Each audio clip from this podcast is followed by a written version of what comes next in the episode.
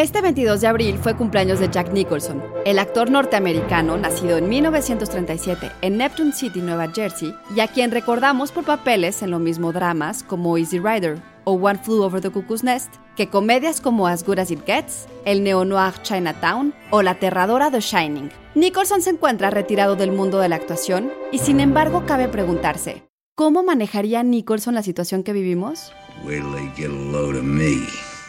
Psy Institute. Masterpiece, your life. Why can't we all just get along? En la cinta de 1996, Mars Attacks, mejor conocida aquí como Marcianos al Ataque, Nicholson interpreta dos papeles muy distintos, el presidente de los Estados Unidos, James Dale, y el desarrollador de bienes raíces de Las Vegas, Artland, debido a que los ejecutivos de Warner no les gustaba la idea de matar al personaje de Jack Nicholson. Tim Burton, el director, creó así dos personajes para él y entonces los mató a ambos. La película está basada en la popular serie de tarjetas coleccionables en las que la Tierra es invadida por marcianos que cuentan con un armamento insuperable y un sentido del humor bastante, pero bastante negro.